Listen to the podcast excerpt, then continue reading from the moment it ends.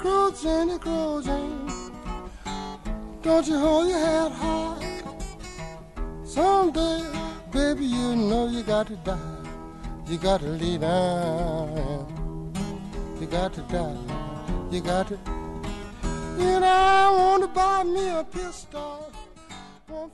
Fala galera, beleza? Aqui quem tá falando com vocês é o Pedro, trazendo para vocês mais um HQ Sem Roteiro Podcast. O podcast agora faz parte da RIPA, a rede Iradex de Produções Associadas. O seu podcast semanal de quadrinhos, toda segunda-feira aqui no iradex.net ou no seu feed. Assina aí, HQ Sem Roteiro Podcast. Essa semana a gente trouxe um papo muito bacana com o professor Daniel Camurça, que é professor de Direito lá da Unifor, na verdade professor de Filosofia do Direito na Unifor, na Universidade daqui de Fortaleza, em que a gente se reuniu num shopping daqui da cidade para conversar um pouquinho sobre algumas coisas relacionadas à história e quadrinhos. Perceba, não histórias em quadrinhos, mas história e quadrinhos. É, durante um, um, evento daqui de Fortaleza chamado, que aconteceu na Unifor, chamado Seminário Justiça em Quadrinhos, eu e o Daniel a gente teve a oportunidade de conversar um pouco sobre o que, que a gente imaginava, assim, o, o, a história com H maiúsculo e os quadrinhos, como elas assim interconectavam a ideia de um, de um um primeiro quadrinho, da, do vínculo entre o quadrinho e a arte rupestre, se isso fazia sentido ou não. E foi uma conversa muito bacana, infelizmente não estava com o gravador na hora, mas eu pedi pro Daniel pra gente se encontrar posteriormente e gravar sobre esse tema.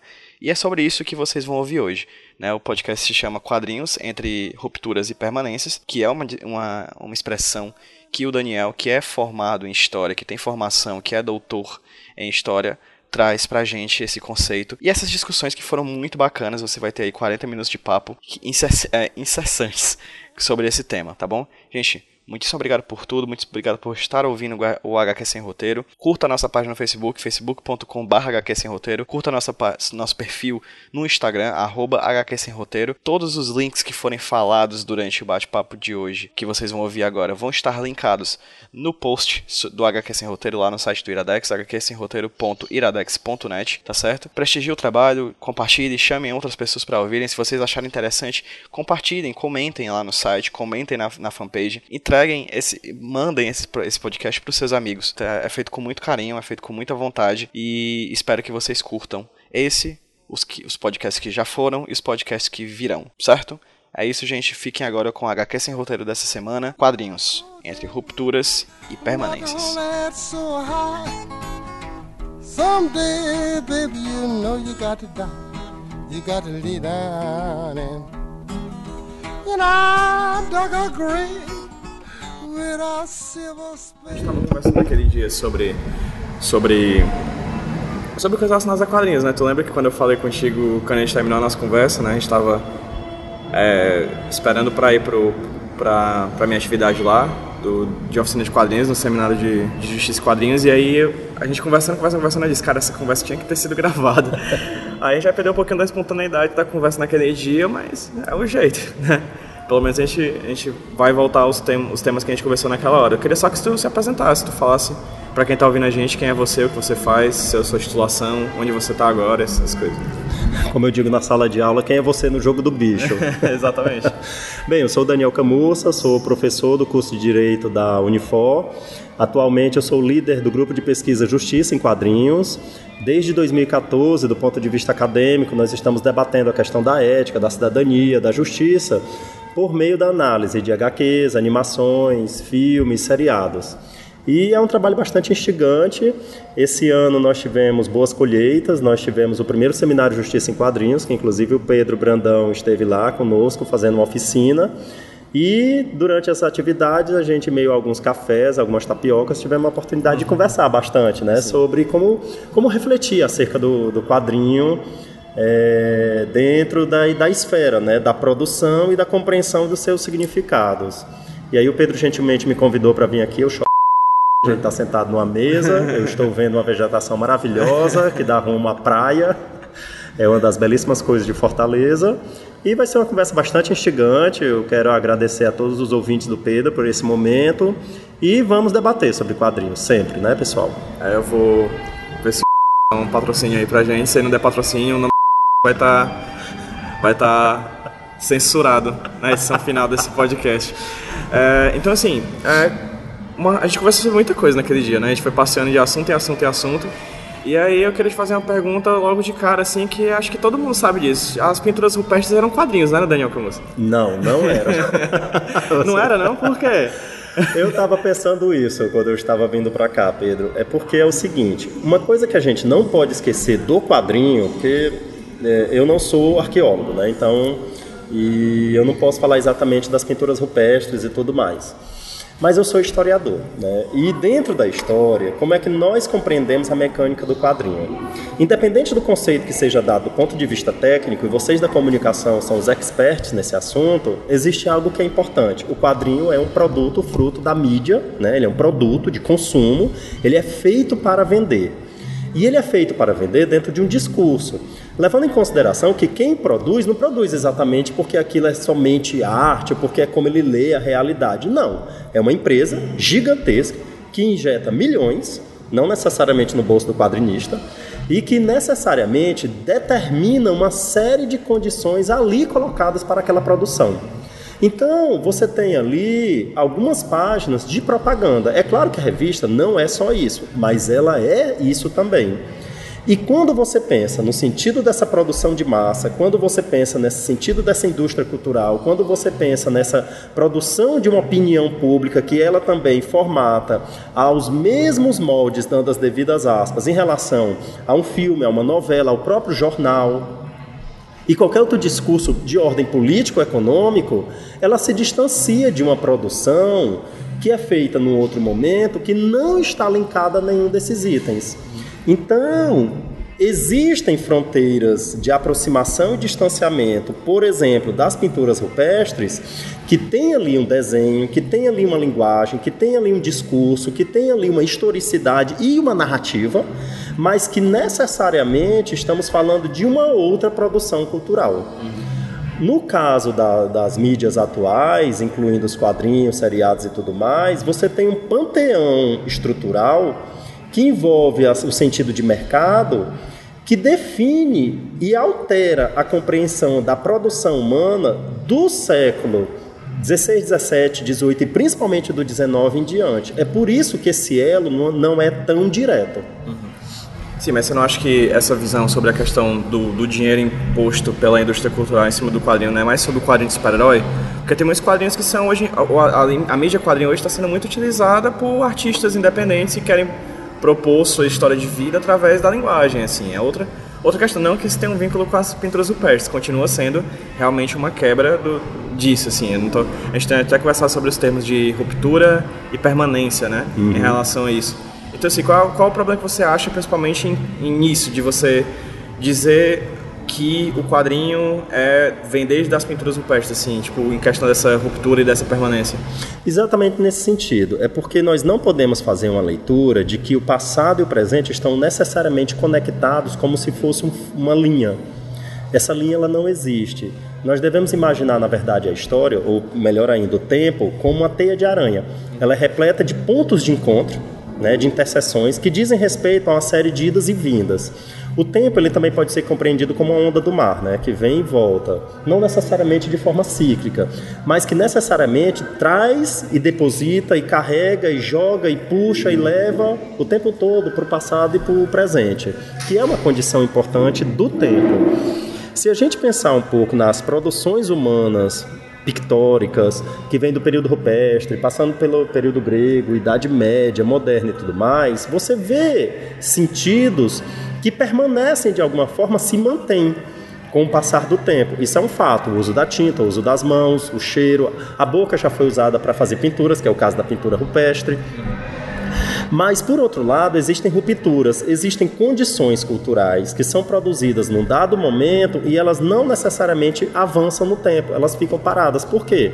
Porque elas dizem respeito a um sentido que de alguma forma está ligado àquele momento e que, por causa de uma série de pressões sociais, lutas de classe ou pressões de assimilação e aculturação entre dinâmicas sociais diversas, a consequência é que alguma coisa acaba se sobrepondo sobre outra e a consequência disso é que fica no passado. É o que o Benjamin chama de ethos, né? Quando ele vai falar sobre o barroco, ele fala que o barroco como linguagem artística da literatura, do, da pintura, etc., é um ethos. Não, ou seja, não é só um ponto dentro de uma, de uma linha temporal das artes, das artes visuais.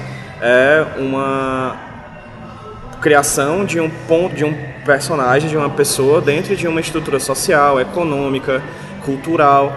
O barroco ele é um ethos, assim, ele é uma série de questões que acabam criando aquilo que a gente vê hoje como barroco, posteriormente como pós-modernidade, como surrealismo, como futurismo, enfim. A produção artística ela necessariamente é vinculada a um período histórico. Com certeza. Os pintores do período barroco não se chamavam de barrocos. Perfeito. Né? Assim como Marx era marxista, Jesus Cristo não era cristão, né? assim como Freud não era freudiano. É, né? Exatamente. Então, o que, que isso significa dizer? Ao meu ver, né, e muitos intelectuais se perguntam sobre isso, o que o intelectual deve ter em mente quando ele analisa um sentido de uma produção é tentar compreender exatamente os significados que estão ali postos. E esses significados, eles são carregados de uma série de sentidos que estão ligados àquele período histórico. Então, existe um sentido técnico dentro das produções de quadrinhos que estão ali colocados, mas a pergunta-chave é: até que ponto isso está desvinculado do sentido econômico, levando em consideração que ele determina, não de forma completa, você está certo, existe uma produção extremamente intensa, indie, né? É é, independente que foge desses meios, mas que de alguma forma também estão criando outros mercados fora desse universo. A negação do meio também é uma confirmação é do meio, né? É a confirmação do meio, fora desse universo mercadológico pavoroso, mas ao, ao mesmo, mas ao mesmo tempo criando outros mercados, muitas vezes muito mais interessante. Mas aí qual é que está a questão? A questão é que se você olha como um fio condutor em linha reta, você perde o sentido das especificidades que ocorrem em cada momento. Então, a pergunta-chave não é somente sobre as permanências, mas quais são as rupturas. O que, que nós temos de produção no quadrinho no século XXI que de alguma forma não era visível nos anos 80 ou nos anos 90 e que agora carregou de novos significados? Eu vou dar um exemplo. Até que ponto hoje um garoto de 15 anos consegue dissociar quadrinhos de filmes? Porque hoje o quadrinho, quando ele faz sucesso, ele vira filme. Sim. Vira desenho animado. Ele vira filme, vira desenho animado e vira videogame. Isso. Se você pega ali a Mulher Maravilha, você tem uma série de conexões do filme dela com a HQ, levando em consideração né, que eu tenho um estudante da graduação que pertence ao Tapioca Mecânica que analisa a Mulher Maravilha, que é o João. E aí, quando ele trouxe a revista para mim, nós percebemos uma série de personagens, de falas, de contextos que ao, que ao ver na narrativa do quadrinho aparecem na revista. Mas, por outro lado, existe uma série de condições postas no filme que você vê que é para a produção de games, por exemplo, como a forma como a heroína luta. Uhum. Né? Você vê que tem uso de câmera e um jogo de câmera que é exatamente para as produções futuras de videogames. E aí qual é a consequência disso? Nos anos 80 isso não existia. Né? Nem na série da, da Linda Carter, né? Naquela série antiga que ela andava de skate, de patins e ela girava e virava Mulher Maravilha, né? Que aliás eu achei que deveria aparecer essa eu cena no que, filme, né? Ela, ela, girando, é fantástico aquilo. um tanto quanto machista, devo dizer, mas. É, sim. Mais um ethos, né? Mais um cultural criado de um período histórico social daquele momento. Né? Então, vale a pena nós refletirmos sobre essa condição é possível entender a produção humana na construção pictórica, mas quais são os momentos na história que você vê o surgimento de algo que não existia anteriormente e por isso você tem algo novo que está vinculado a uma série de novas estruturas e que demanda uma série de outros sentidos que não existiam anteriormente. Né? O tempo, na mecânica das relações humanas, ele acaba construindo essa condição. Eu tô com, com o Benjamin na cabeça porque recentemente eu apresentei um artigo sobre Walter sobre a indústria cultural, né? E a gente puxou o Walter Benjamin para dialogar um pouco com essas ideias, né? E o Benjamin ele fala que a origem, quando você quer falar da origem de alguma de alguma coisa, qualquer coisa, na verdade, na história humana, é meio que é você ir lá no passado mesmo e pegar com uma pinça e dizer isso aqui é a origem de alguma coisa, assim, que dialoga diretamente com a sua pré e pós-história, assim. E quando tu fala sobre essas questões relacionadas a, a dizer se uma coisa é quadrinho ou não é quadrinho relacionado com a ruptura e a permanência na história, eu penso logo nisso, assim, como a, a gente sempre quer ter a origem de alguma coisa. E no, principalmente em quadrinhos, não somente quadrinhos, mas em qualquer outra, tipo, no avião, por exemplo, a definição de quem foi primeiro é uma definição extremamente política. Sim. Né? E nacionalista. Sim. Muitas vezes, né? Então, como você, você de certa forma abraça essa questão da da não origem, ou pelo menos da, da em definição de uma origem, assim? Você acredita que existem origens ou não, assim? Se a gente pode dizer que esse quadrinho foi o primeiro quadrinho ou coisa do tipo?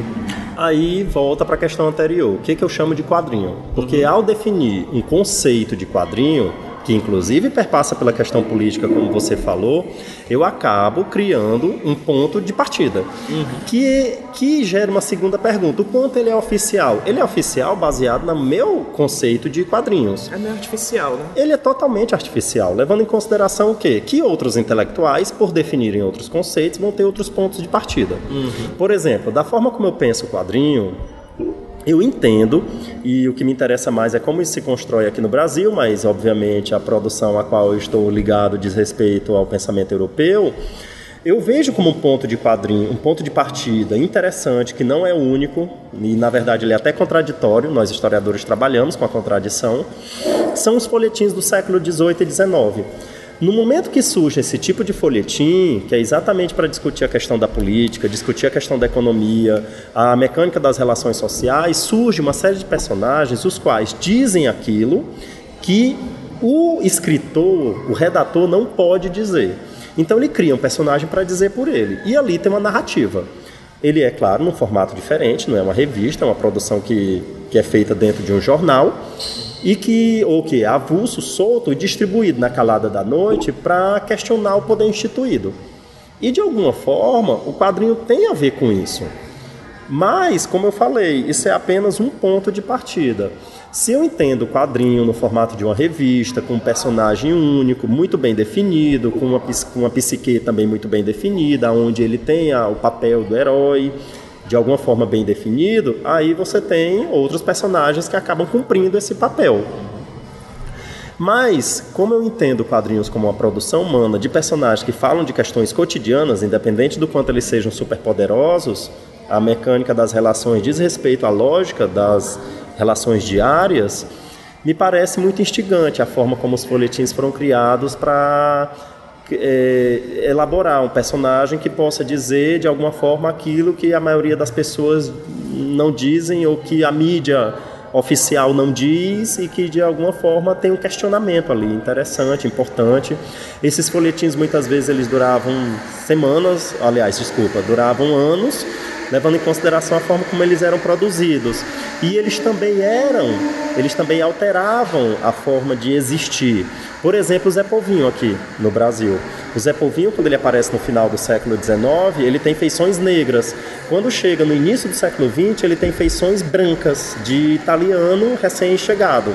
É exatamente por quê? Por causa vai mudando para cada tipo de, de povo, de etnia que vai chegando pelo Brasil, é isso? Pelo discurso, porque naquele momento quem é o Zé Povinho, né? Quem é que é a imagem do nacional? É o negro pobre, ex-escravo ou liberto. Quando chega a população branca de italianos nas grandes cidades brasileiras, principalmente no Rio e em São Paulo, a imagem do Zé Povinho muda. Até porque a ideia de que o povo brasileiro, o nacional brasileiro, é negro, incomoda. Então, automaticamente mudou-se essa configuração. E ele continua questionando o poder, ele continua questionando a pobreza, mas sai dessa coisa da negritude como se estivesse tentando dizer: não, agora o Brasil é um país de brancos.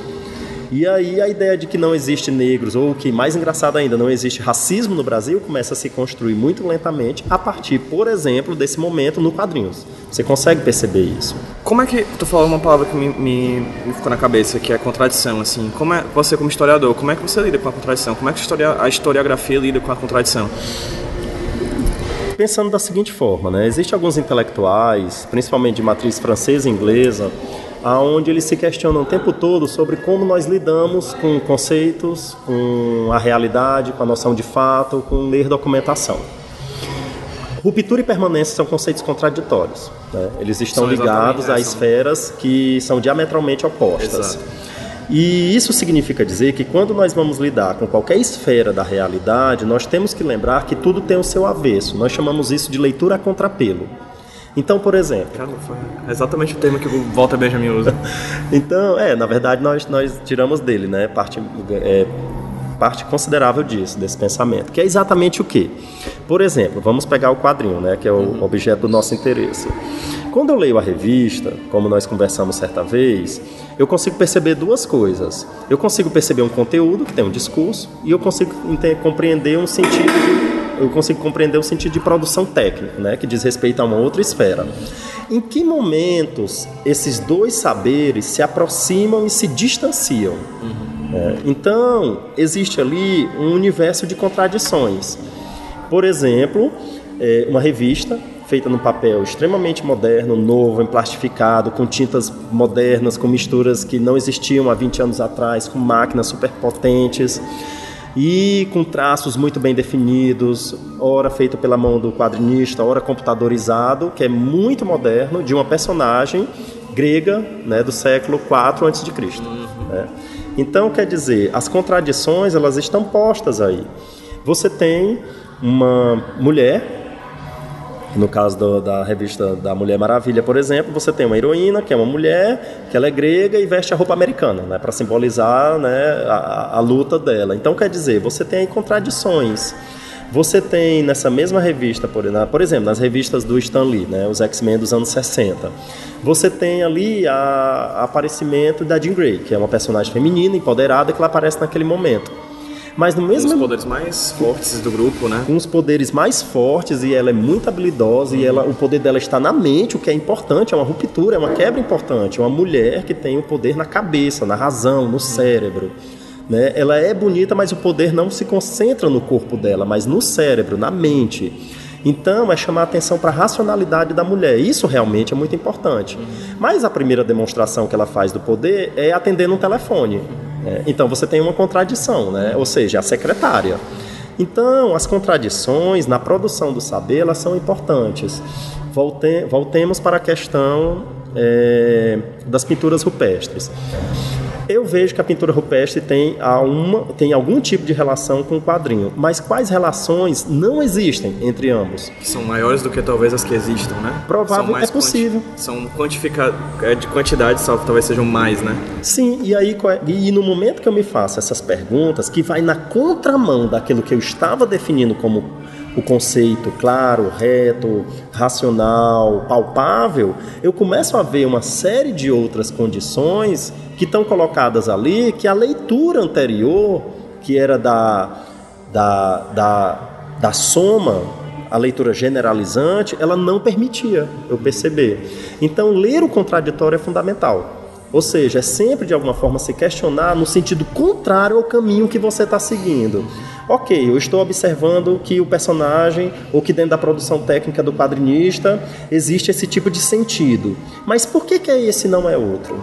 Qual é a opção que ele fez por colocar isso? O que, que esse personagem quer dizer quando ele levanta a perna?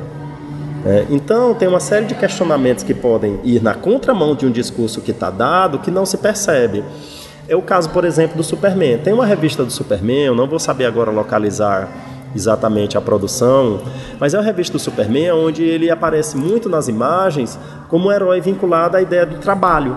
Uhum. E que ele é o tempo todo relacionado pelo pessoal da comunicação como uma figura que está ligada à questão do trabalho, como uma figura que está ligada né? à ideia do camponês. E na verdade essas leituras são questionáveis. Uhum. Por quê? Se você observar a imagem, como é que aparece ele? Ele aparece sozinho. Como é que eu lido com a questão do trabalhador e do camponês sozinho? Isso não é comunismo, isso não é o discurso soviético, isso não é o discurso social. Isso é um discurso do capital liberal. Né? Exatamente. Né? Aonde está a força? Na individualidade, na individualidade humana. Quem defende esse discurso é o liberalismo.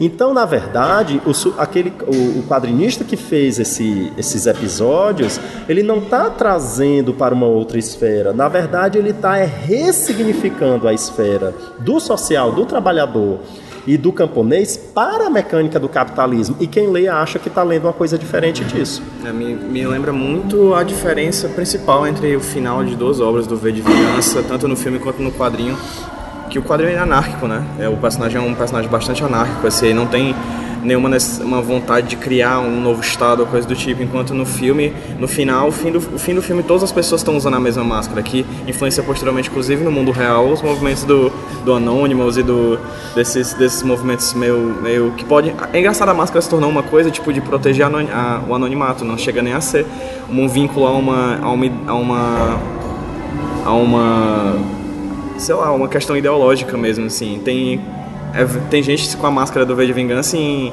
manifestação pró-retorno da ditadura, assim, né? Então, assim, é, o que é exatamente o oposto do que tem no quadrinho, né? Sim. Então, é, é, é interessante ver isso, né? Como, como o símbolo é ele pode ser absorvido de várias maneiras diferentes, né? Mas quando você começa a, a escovar a história contra pelo, você começa a ver essas questões, né? Sim, porque esse é o papel do intelectual, a meu ver. À medida que ele começa a capturar né, esses, esses fragmentos de realidade, de alguma forma começa a questioná-los e tenta compreender por trás daquilo que está inserido e como aquilo se construiu até chegar àquele momento, ele vai perceber uma série de idas e vindas, uma série de descaminhos. Eu estava me lembrando agora há pouco de uma outra condição que me escapuliu agora, mas que diz respeito a quê?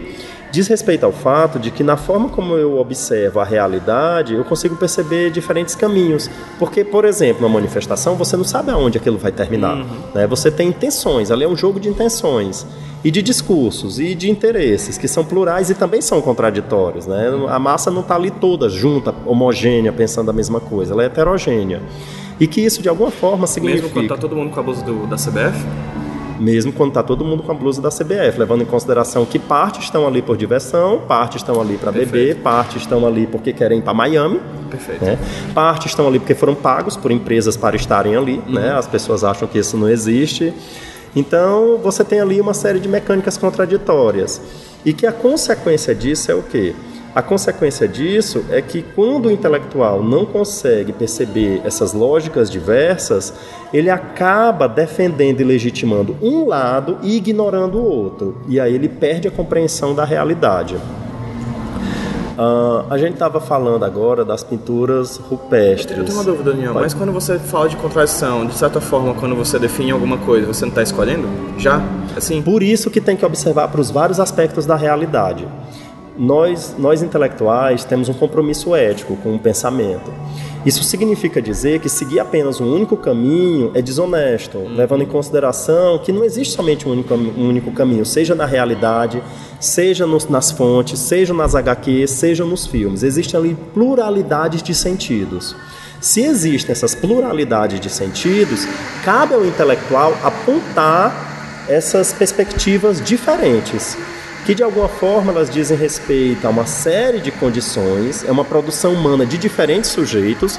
Em diferentes períodos. Em diferentes períodos, que envolve é, não só diferentes pessoas, mas de diferentes formas. Por exemplo, um quadrinho não é só produzido pelo quadrinista, né? Você tem ali um corpo, né? um corpo de pessoas que estão vinculados direta e indiretamente àquela revista e que a revista não é um fim em si mesmo. Por exemplo, o caso do V de Vingança, uhum. aonde a forma como o leitor usa máscara é muito mais plural do que o desenhista, o né, o quadrinho tinha planejado no primeiro momento, inclusive entrando em contradição com ele. Uhum. Por quê? Porque você não tem o controle sobre aquilo que é produzido. Depois que vai, depois que entra em circulação para o grande público, aquilo pode ser interpretado de qualquer forma. A obra de arte se fecha no leitor, né? A obra de arte se fecha em quem recebe. Exatamente. E ali se abre uma nova pluralidade hum. de possibilidades. Sim, então, nós intelectuais precisamos entender esses, esses, esses caminhos, esses fios condutores e essas conexões. Então, quando a gente analisa uma determinada obra, Uh, por exemplo, os mangás japoneses, você tem que levar em consideração que existem diferentes discursos que levam para diferentes caminhos e, por isso, diferentes possibilidades. Se você se reduzir a uma única análise, você vai abandonar todo o discurso que está colocado ali, que é muito plural e que você optou racionalmente por escolher aquilo para defender um interesse. Isso é questionável. Então, tem que aparecer possibilidades. Tem que aparecer possibilidades. Não dá para você pegar uma revista da Mulher Maravilha, da HQ da Mulher Maravilha, e dizer que ela é extremamente feminista, porque não é. Você também não pode dizer que ela é eminentemente machista, porque não é. Ela tem uma série de discursos, né? por exemplo. Mas muito mais uma balança do que de fato um ponto certo, assim, final, é? Hum. Tipo, Podemos tem pensar... porcentagens? Podemos pensar em porcentagem, mas aí caberia uma análise mais profunda sobre a revista, né? Uhum que a gente precisaria fazer para de alguma forma perceber isso. Por exemplo, as revistas do Batman, é, elas, principalmente que eu acompanhei mais, foi um estudante do grupo de pesquisa Justiça em Quadrinhos, né, o, o Felipe, ele trabalhou muito com o Batman. Ai, me como é o nome do. É o do Frank Miller? Do Frank Miller, exatamente. O é. das Trevas. Isso. E é um Batman extremamente agressivo, violento, né? É, ele é fascista em alguns momentos, mas não fica claro da forma como ele constrói isso, dá a entender e não dá a entender, enfim. É um discurso muitas vezes dúbio, uhum. né? levando em consideração que, que a forma como o capitalismo elabora o sentido do indivíduo dentro do discurso liberal foge do liberalismo e ganha feições fascistas. Uhum. Só que quando o personagem é construído nesses moldes, é dito que ele é fascista porque ele parece com o comunismo. Ou seja, tem uma confusão muito grande aí. Né? É, a, pessoa que, a, é, a pessoa que lê nisso, ela, que lê, ela não consegue entender exatamente. Mas o, o que está colocado ali é que é muito questionável quanto ele é herói. Né? E, e, e, a revista tem um sentido profundo. Por exemplo, as pessoas. De, é, vamos pegar um personagem em si, o Coringa. O Coringa ele parece ser uma figura que tem problemas mentais. Levando em consideração que, na verdade, aí sim, tem muito a ver com o que você questiona em relação a como olhar para o passado, que merece a nossa atenção. Uma coisa que a gente precisa saber, que provavelmente quem construiu o, o, o Coringa sabia disso, é que nos mitos gregos antigos, o riso só pertencia aos deuses, ele não pertencia aos humanos. Os humanos, eles têm um riso limitado. Somente os deuses tinham risos eternos. Os mitos contam isso. Então, se você observar uma pessoa rindo, os gregos chamavam muita atenção para isso. O riso das pessoas é limitado. Por quê? Porque as pessoas são mortais. Se você observar, inclusive você que está ouvindo a gente, observar uma pessoa rindo, como é que as pessoas riem? Elas riem assim, aí começa a diminuir. Ela tem uma risada que é alta e vai diminuindo. Por quê?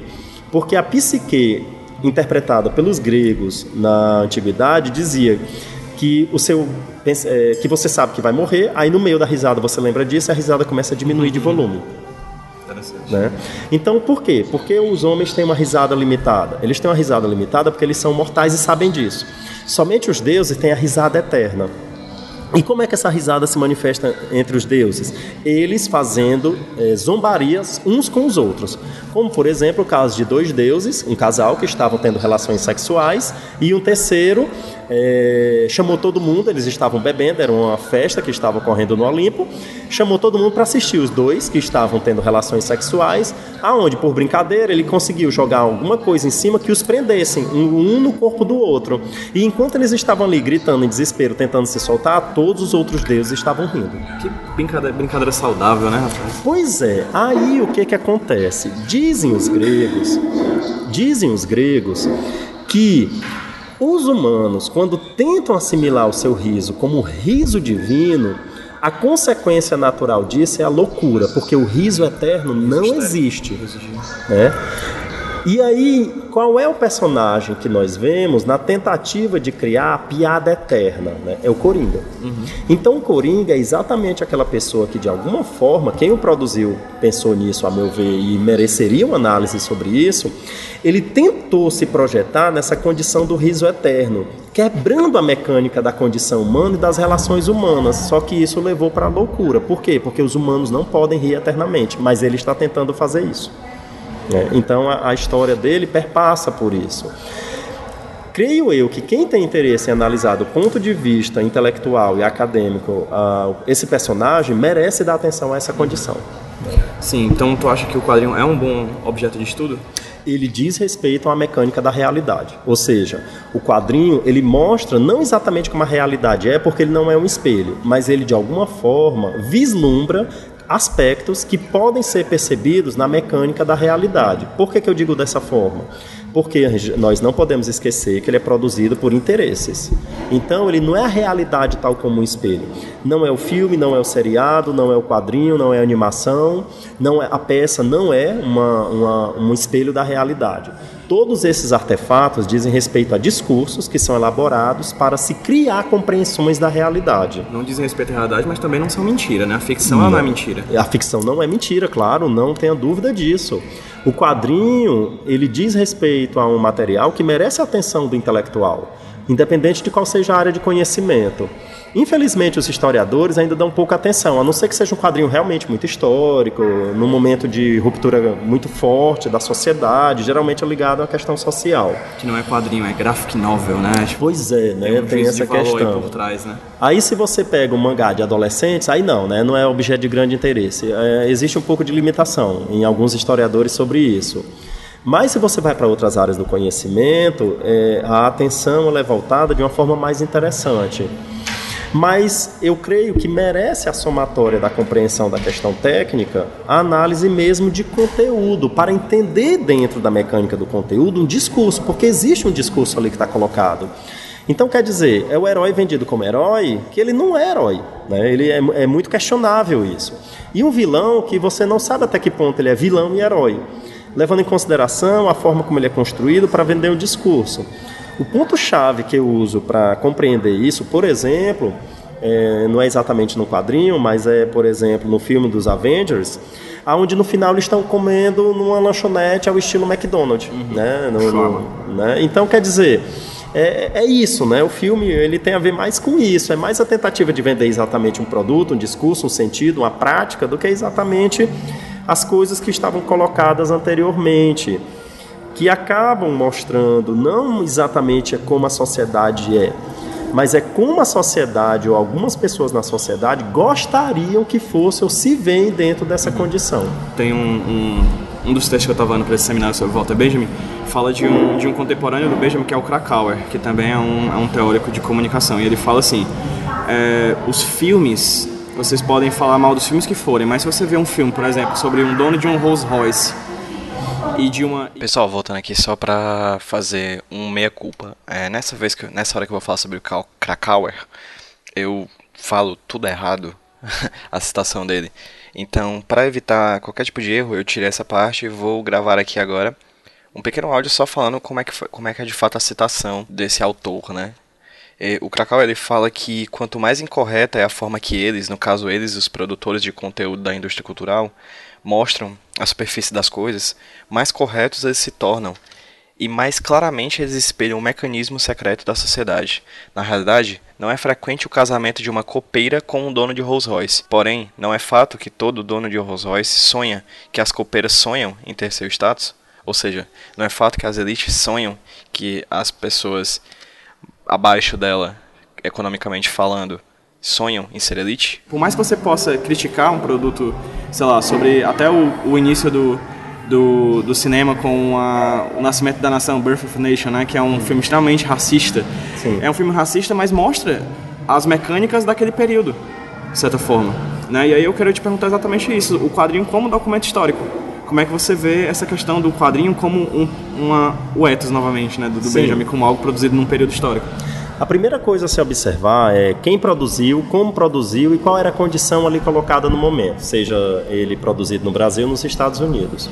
Por exemplo, não pode esquecer que o quadrinho que surgiu nos anos 60 surgiu num período de revitalização da economia, pós-guerra, Guerra, Guerra Fria né, é a tentativa de estabelecer um discurso do capitalismo muito forte, engendrado pelos americanos. Você tem a luta pelos direitos sociais. Uhum. Né, e, então, quer dizer, é, você tem uma categoria que aparece nos anos 50 nos Estados Unidos, que se intensifica nos anos 60, que são os adolescentes, que antes não existiam. Uhum. Então, a consequência disso é que vão aparecer personagens que dizem respeito a isso, como um personagem que é um herói adolescente, que no caso é o Homem-Aranha, como a questão étnica colocada no caso dos X-Men, como, por exemplo, Pantera Negra é mais ou menos essa época também. Pantera Negra e tudo mais. A Mulher Maravilha, por exemplo, ela surge nos anos 40, que é exatamente no período de guerra, para vender um discurso a respeito da questão da ética, o papel da mulher na sociedade. E... Naquela vibe do We Can Do It, né? Do, Aquela... da guerra. Exatamente, exatamente. Né? Aí, e por aí vai o Capitão América, o discurso extremamente nacionalista, tanto dela como dele. Né? Então, quer dizer, está ligado à, à mecânica da realidade. O fato do produtor o de alguém dizer que o quadrinho X é uma ruptura porque é uma ruptura e tem algo novo porque é algo novo, não justifica. O fato de alguém dizer algo sobre um quadrinho não torna isso verdade, que eu acho que é um grande problema. Aí é Gadamer, né? Você tem que vir para Hans Gadamer. O Gadamer ele questiona muito a forma como nós lemos a realidade, levando em consideração que existe uma pluralidade de verdades. Então, o fato de uma pessoa, e aí volta para o início da conversa, dizer que é possível relacionar o quadrinho com a pintura rupestre não quer dizer que isso é verdade, quer dizer que isso é um tipo de leitura. Assim como dizer que não tem a ver também é um tipo de é verdade. Um tipo, é um tipo de, de leitura. leitura. Exatamente. E que essas duas concepções, elas com certeza vão gerar uma série de outras. Uhum. Quando você analisa, por exemplo, o quadrinho com peças de outros períodos, como na Grécia Antiga, os seus vasos, como a tapeçaria medieval e tudo mais. Você vai perceber que são discursos ali construídos, porque tudo depende da do quadrinho que eu vou ler e da forma como eu vou ler o quadrinho. Por exemplo, eu tenho estudantes que leem quadrinhos na busca de questões conceituais. De que forma aparece a questão do gênero e do feminismo na revista da, dos X-Men ou na revista da Mulher Maravilha? Então, isso daí vai criar um discurso, vai criar uma análise de compreensão daquele quadrinho, que não é absoluto. Né? Que não é absoluto. Então existem mecânicas de comportamento que o desenhista ou quadrinista colocou dentro da revista que naquele momento possa parecer normal, mas parece normal porque ele é homem. Uhum. Então, por exemplo, vamos pegar o filme da Mulher Maravilha. Eu, eu, imagino que seus fãs devam ter um certo temor aos spoilers, é, né? Mas, mas nós acadêmicos não, não, nos, não nos reportamos muito a isso, mas eu vou tentar ser gentil. Qual é a questão? A questão é que, por exemplo, quando você pega um filme ao estilo Batman vs Superman, e, ou um filme do Batman, um filme do Superman, quando eles lutam para salvar a garota, isso é normal. Agora, quando a heroína tenta salvar o objeto do desejo dela, aí isso é estranho. Ou isso é extremamente inovador. Por quê? A pergunta é por quê? Por que, que não existe uma balança que pesa da mesma forma o herói, o homem, que salva por amor, e a heroína, que salva por amor? Por que, que é mensurado de forma diferente? Então, na verdade, você tem aí um discurso que é pós-produção. Porque a forma como produz, é claro que tem uma série de significados menores ali colocados, mas de alguma forma ela está trazendo coisas mais ou menos iguais. Uhum. Mas de alguma maneira, a consequência, como nós lemos isso, diz respeito ao fato de que são coisas diferentes. Por quê? Porque é o olhar de quem olha. Não é exatamente o que está na revista. Uh, vamos pegar um outro caso, por exemplo. Quando você pega a revista do Homem-Aranha, você já pega sabendo que ele é o herói. Mas quando você lê a revista, isso não fica claro. Independente de ser o começo ou de qualquer outro momento. Existem várias passagens do Homem-Aranha onde ele tem um comportamento ético questionável. Por quê? Porque antes de ser herói, ele é um adolescente. E os adolescentes. São né, questionáveis. São questionáveis na medida que encurtar adoram é, encurtar caminho, né? Como diz a como diz uma personagem do Desperate Housewives, né, os adolescentes são as manias de querem tudo para agora. Então a consequência disso é que ele toma atitudes que são questionáveis. E por causa daquela atitude, ele gera um problema que gera um crime, que ele resolve e ainda sai como herói. É muito bom. é muito bom ser herói desse Dá jeito. Dá uma esperança. É muito bom ser herói desse jeito. Então, a consequência disso é que quando você vai ler o quadrinho enquanto intelectual para tentar entender um sentido, eu creio que é preciso criar balizas. Por exemplo, na comunicação existem conceitos importantes que são balizas para definir como ler o quadrinhos. No direito, eu sempre proponho aos estudantes para analisar do ponto de vista da ética, da cidadania, da justiça. O justiceiro não faz justiça. O justiceiro, ele pratica vingança. Isso, isso é um é, conceito é, jurídico. Inclusive é um nome, é um nome brasileiro dele, né, que é justiceiro, porque em inglês é punisher, né, que é o que punidor, né? Pois é. Então é vingança. Os heróis não praticam justiça, eles praticam vingança. A questão é que a revista ela faz uma coisa que outros meios de comunicação fazem. Eles queimam a imagem do Estado como inútil, mostra que o policial é sempre incompetente e aí por isso tem que ter uma figura externa, privada, individual no caso de um Tony Stark que é rico, de um Bruce Wayne que é rico, e que por meio desse capital eles podem melhorar a sociedade. Ou seja, você tem um discurso muito bem engendrado. Beleza. Aproveitando que você falou sobre esses trabalhos e tudo mais, fala um pouquinho sobre Justiça em Quadrinhos, o que é o Justiça em Quadrinhos, esse grupo, com por que, que você decidiu criar um grupo de estudo sobre quadrinhos, sobre cultura pop no direito. Na verdade, a minha produção intelectual ela diz respeito ao século XIX. E eu trabalhei muito com jornal. E eu sempre tive interesse de trabalhar muito com o século XX, principalmente final do século XX, anos 80, pós-modernidade, período pós-estruturalista até hoje. Século XXI me interessava muito mais que o século XX. É que no século XX tem muita guerra, né? Isso me incomoda um pouco. Então eu não, não tenho muito interesse nisso. Mas, independente das minhas produções sobre o século XIX, eu sempre quis achar um lugar que eu pudesse trabalhar com a questão das animações, que é o meu objeto de interesse maior. Foi na Universidade de Fortaleza que eu consegui o um espaço para isso. E professores interessados. A direção comprou a ideia, inclusive ela, ela mesma propôs uma palestra, que foi em 2014, que essa palestra, quando a gente percebeu que tinha público e alunos interessados, nós descobrimos ali o start para a produção de pesquisas a respeito da mecânica da relação da ética, da cidadania e da justiça com os quadrinhos. O grupo de pesquisa funciona da seguinte forma: os estudantes escolhem o que vão pesquisar. Eles só precisam pesquisar temáticas relativas a quadrinhos, seriados. Eles precisam levar em consideração que tem que estar o, o, a discussão, o debate, a problematização tem que estar relacionada ao direito, se ele for estudante de direito. Esse grupo ele não está é, aberto somente para o curso de Direito, ele também é aberto para os estudantes da Universidade de Fortaleza e ele também é aberto para estudantes de fora. Inclusive, eu tenho estudantes de outras cidades que já têm interesse e alguns professores também. E nessa discussão nós marcamos reuniões, onde nós montamos as pesquisas, algumas reuniões são coletivas, algumas são individuais. E nessas orientações nós definimos um calendário de, de trabalho, onde eles têm que produzir artigos, eles têm que apresentar trabalhos, eles têm que fazer apresentações orais na universidade no formato de palestra. Na Universidade de Fortaleza, eu fui o primeiro professor a colocar alunos como palestrantes, né, como dentro de toda a ritualística acadêmica. E a consequência disso é um resultado bastante instigante. Nós estamos tendo muito acesso, a, a, principalmente estudantes do ensino médio, que têm interesse nessa área, não sabem o que fazer com isso, tomam um quadrinho apenas como, apenas como hobby, mas que, na verdade, dentro da universidade, eles podem fazer pesquisas sérias. Você já tem isso na área da comunicação, você já tem isso na área da psicologia, na letras. Né, na filosofia, mas no, na, no direito, por exemplo, isso ainda é muita novidade. E a nossa ideia é alinhar trabalhos, como por exemplo o trabalho com Daniel Brandão, né, que tem um estúdio aqui em Fortaleza. Ele fez uma palestra para nós no seminário. Nós estamos alinhando o trabalho com o pessoal do Tapioca Mecânica, que é um grupo bastante animado, tem uma dinâmica de trabalho muito peculiar, não acadêmico, e é por isso que é interessante. Eles são cheios de idas e vindas, o debate é muito intenso, a participação do público é muito constante.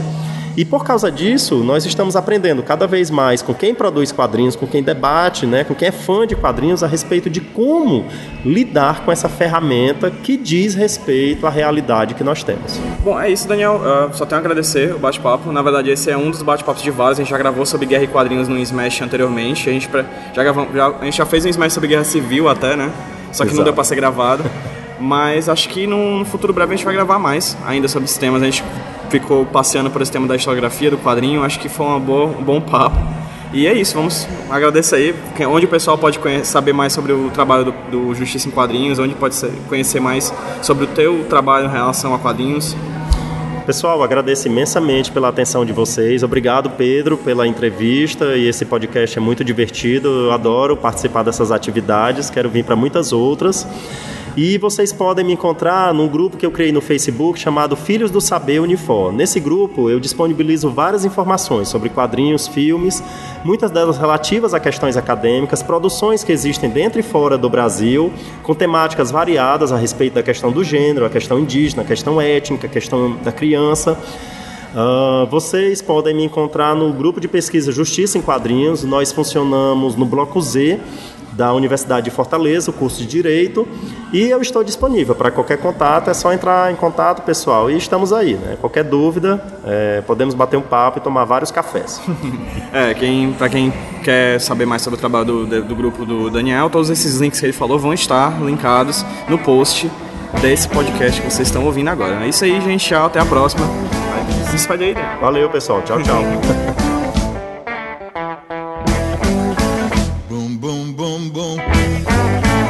shoot you right down at all your feet. Take you home with me. Put you in my house. Boom, boom, boom, boom. Mm-hmm. Mm-hmm. I love to see you walk up and down the floor you're talking to me. That baby talk. I like it like that. When you talk like that, you knock me dead. Right on my feet. How, how, how, how. Whoa!